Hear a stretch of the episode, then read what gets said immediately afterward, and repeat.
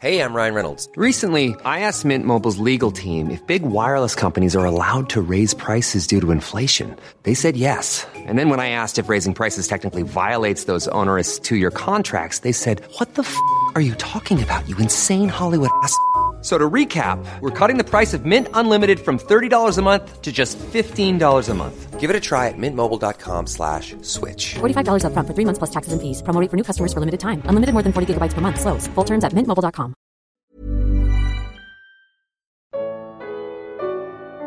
Qual a diferença entre comunhão pessoal e comunhão à mesa do Senhor? Comentário de Mari Persona. Surgiu uma, uma questão aqui, eu acho que alguém começou uma conversa paralela aqui ao lado, no, nos, nos- como, como nós pedimos, né, que dessem sugestões de, de, de temas, e uma pessoa preocupada que se ela não estiver participando da ceia do Senhor, ela está perdendo a comunhão com o Senhor. E aí uma outra pessoa aqui respondeu dizendo assim: Fazem cinco anos que saí da denominação, não estamos ligados na comunhão com os irmãos no partir do pão, mas com Deus Pai, jamais perderemos a comunhão, estamos ligados na videira Cristo. Bom, ah, são duas coisas distintas. Existe a comunhão pessoal, e a comunhão pessoal cada um tem que ter com o Senhor, e cada um tem com o Senhor em oração, na leitura da palavra, na meditação das coisas do Senhor. Essa é comunhão pessoal. Ok? Ah, agora existe uma outra coisa que é a comunhão dos santos.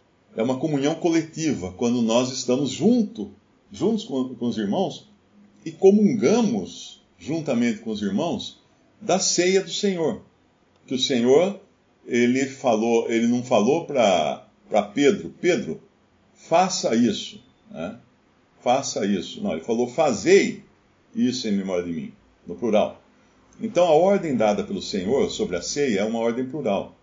Por isso que não é, não é bíblico uma pessoa celebrar a própria ceia, ela sozinha celebrando a ceia. Porque a, a celebração da ceia já é um, um ato de comunhão.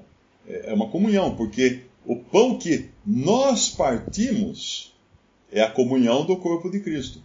O cálice que nós bebemos, né? então é uma coisa múltiple.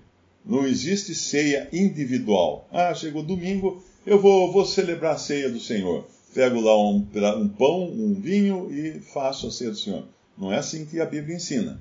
A Bíblia ensina que é uma coisa que, expressando na forma de um corpo, que a igreja é o corpo de Cristo, expressando aquela comunhão com os, os símbolos, né? Porque o pão e o vinho não são carne nem sangue, são fotografias. São fotografias que nós tratamos respeitosamente, porque elas retratam ah, o corpo e o sangue de Nosso Senhor. Da mesma forma como aqui na, na estante tem uma, uma fotografia do meu pai. E eu não vou deixar alguém chegar aqui e falar, ah, peraí, eu vou usar essa fotografia para pra pôr o copo em cima, né? para não, não manchar a mesa. Não, não, essa não. Essa é a foto do meu pai. É, mas é só um papel. Eu sei que é só um papel. Mas ele, ela representa o meu pai. Então, assim é a ceia do Senhor. Aquele pão e aquele vinho representam o corpo e o sangue de, de Jesus. Então, essa ideia de que, ah, que foi dito aqui, até já perdi, é, que estaria fazem cinco anos tal, é, não estou ligado na comunhão com os irmãos no partir do pão, mas com Deus Pai jamais perderemos a comunhão. Estamos ligados na videira a Cristo. Sim, nesse ponto está correto, porque todo crente individualmente tem comunhão com o Pai, sem dúvida alguma. Se nós precisássemos de outros irmãos para termos comunhão com o Pai, aí, aí cai naquilo que um aqui já falou, um comentário que ele saiu da, de uma determinada igreja, porque lá dizem que se você não estiver na igreja, você não vai ser salvo. Então, esse, esse é o erro. Você tem que ter a comunhão coletiva, senão você perde a salvação. Não é assim. Não é assim. Uma pessoa que creu no Senhor Jesus, no segundo seguinte, ela é selada com o Espírito Santo, ela pode ter comunhão com o Pai. Agora, ela deve, então, buscar o lugar onde o Senhor colocou o seu nome, porque essa era a ordem do Antigo Testamento. E lá nesse lugar, em comunhão com os irmãos, participar dos símbolos do pão e do cálice, que são a ceia do Senhor. Eu, desde março, eu não estou participando da ceia, porque eu sou de alto risco, eu, sou, eu tenho um problema cardíaco, e eu moro com meu filho, que é de alto risco, é deficiente físico e mental, e então é realmente uma situação que se eu pegar Covid, não vai ter quem cuide dele aqui, né? Pelo menos é, próximo, né? Se a coisa apertar. Então eu procuro de toda maneira me resguardar. O Senhor sabe as razões. É claro que com isso eu não fico menos, menos salvo, de jeito nenhum. Porque a ceia não salva ninguém. Nem o batismo salva ninguém. São ordenanças que o Senhor pediu e nós cumprimos por amor dele. Claro, dentro das limitações a gente evita se expor a riscos, né? Mas, uh, voltando então a essa questão, por que, que não existe uma, uma ceia individual? Muito simples. Quando a Assembleia está reunida, ela tem uma, ela tem um, uma das suas prerrogativas é julgar o mal, para que o mal não entre na comunhão dos santos, na casa de Deus, na Assembleia reunida. Por isso que quando os coríntios não estavam fazendo nada em relação àquele homem que dormia com a madraça, em 1 Coríntios 5, eles estavam errando. E Paulo chama a atenção deles, fala assim: ó, um pouco de fermento leveda toda a massa um pouco de levedura. Vocês têm que ser massa sem fermento. Então eles tinham deixado, uh, estavam permitindo um mal no meio deles que precisava ser extirpado. Não que fossem tirar a salvação daquele homem. Não, mas tinham que tirar o homem do meio deles. E como que tira do meio deles? Não deixa ele mais ir na reunião? Não é assim. Não permite que ele participe do, do da, da esfera que representa a comunhão dos santos. O que, que é? A mesa do Senhor.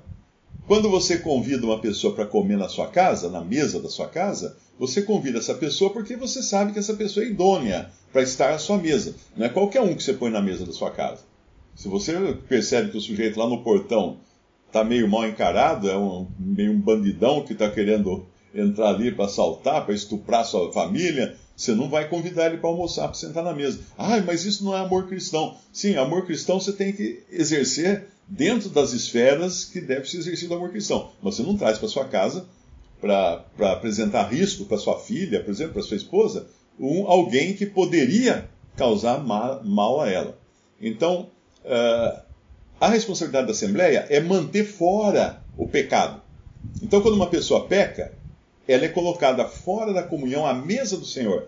Ela eventualmente poderá assistir às reuniões para continuar recebendo o ministério da palavra, será visitada por irmãos mais velhos, por irmãos no papel uh, sacerdotal, no papel de anciãos, para que vejam se ela está uh, tendo arrependimento, e depois de um tempo, quando se percebe que ela está bem arrependida e tudo mais, ela é trazida de volta, é restaurada a comunhão à mesa do Senhor com os outros irmãos. Mas enquanto ela está fora da comunhão à mesa do Senhor, ela continua assistindo a reunião. Acaba a reunião, cai fora.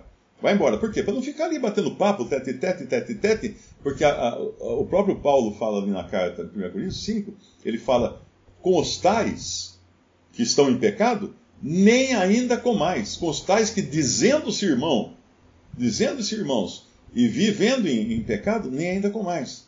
Por quê? Porque você não vai julgar quem está fora, você vai julgar quem está dentro. O, dentro tem que ser julgado. Depois que tira da mesa do Senhor, não é mais assunto da Assembleia.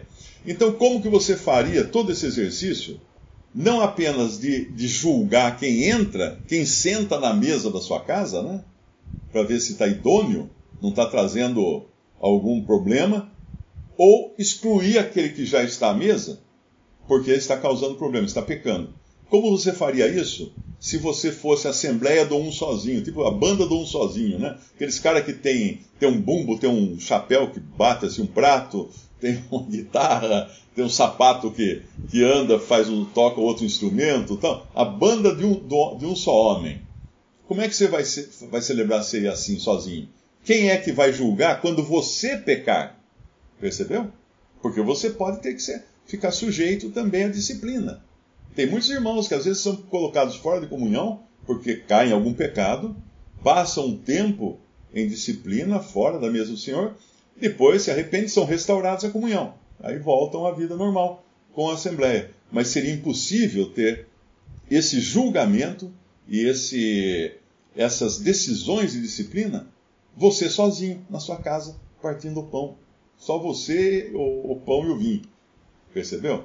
Então é errado pensar que nós continuamos com o mesmo tipo de comunhão sozinhos. Nós temos a nossa comunhão sozinhos do Senhor. Até aquele que cai em pecado e é excluído da mesa do Senhor, ele pode continuar tendo a sua comunhão com o Senhor. E deve ser uma comunhão de arrependimento, né? Mas ele, ele é crente, ele é salvo. Ele tem que continuar tendo comunhão com o Senhor nas suas orações, na sua leitura da palavra, quando ele escuta um ministério, ele está tendo comunhão com o Senhor. Mas na Assembleia, a Assembleia tem que julgar o mal, o fermento, e tirar para fora, porque o fermento leveda toda a massa.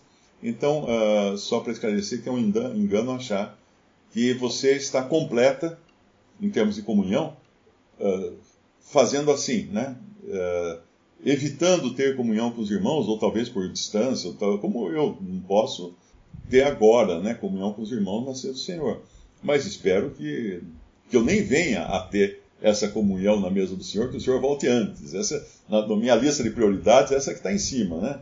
Mas se não voltar a outra, então é eu poder voltar a partir o pão, sem correr riscos e sem colocar em risco também o meu filho.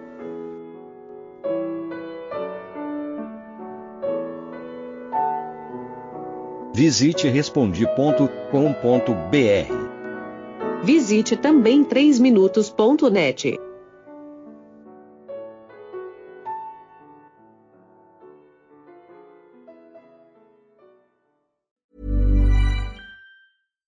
When you make decisions for your company, you look for the no-brainers. And if you have a lot of mailing to do, stamps.com is the ultimate no-brainer. It streamlines your processes to make your business more efficient, which makes you less busy.